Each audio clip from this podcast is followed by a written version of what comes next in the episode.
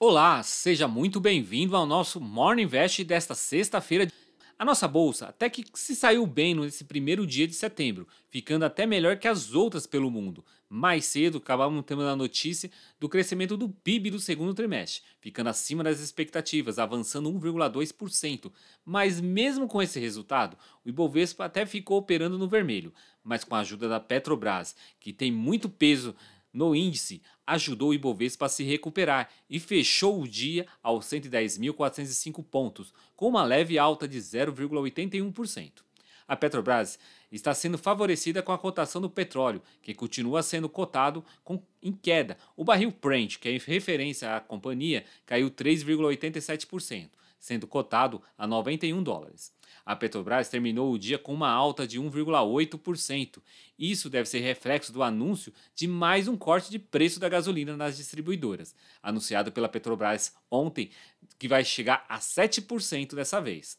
Essa é a quarta redução em apenas dois meses. Essas medidas, que acontecem às vésperas das eleições, têm mostrado reflexo nos dados da inflação. O IPCA 15, que é a prévia da inflação, apontou uma deflação de 0,73 em agosto, segundo o IBGE. Enquanto isso, nos Estados Unidos, o número de pedidos de auxílio-desemprego ficaram abaixo das expectativas. O dado ajudou a reforçar a cautela quanto à publicação do payroll, que é o relatório de empregos não agrícola, logo mais à tarde.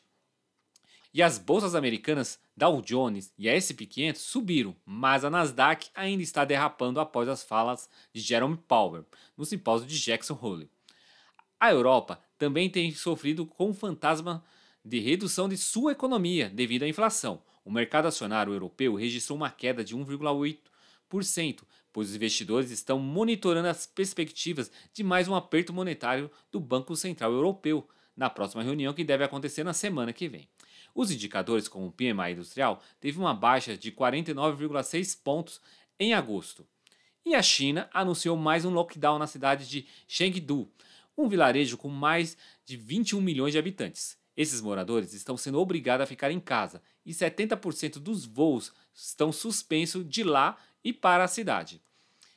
A agenda de hoje teremos a divulgação do Índice de Preço do Consumidor da FIP e os dados da produção industrial aqui no Brasil.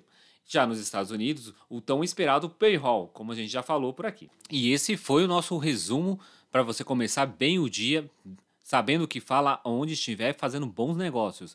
Eu vou ficando por aqui e nos encontramos no próximo Morning Invest. Ah, então, até lá!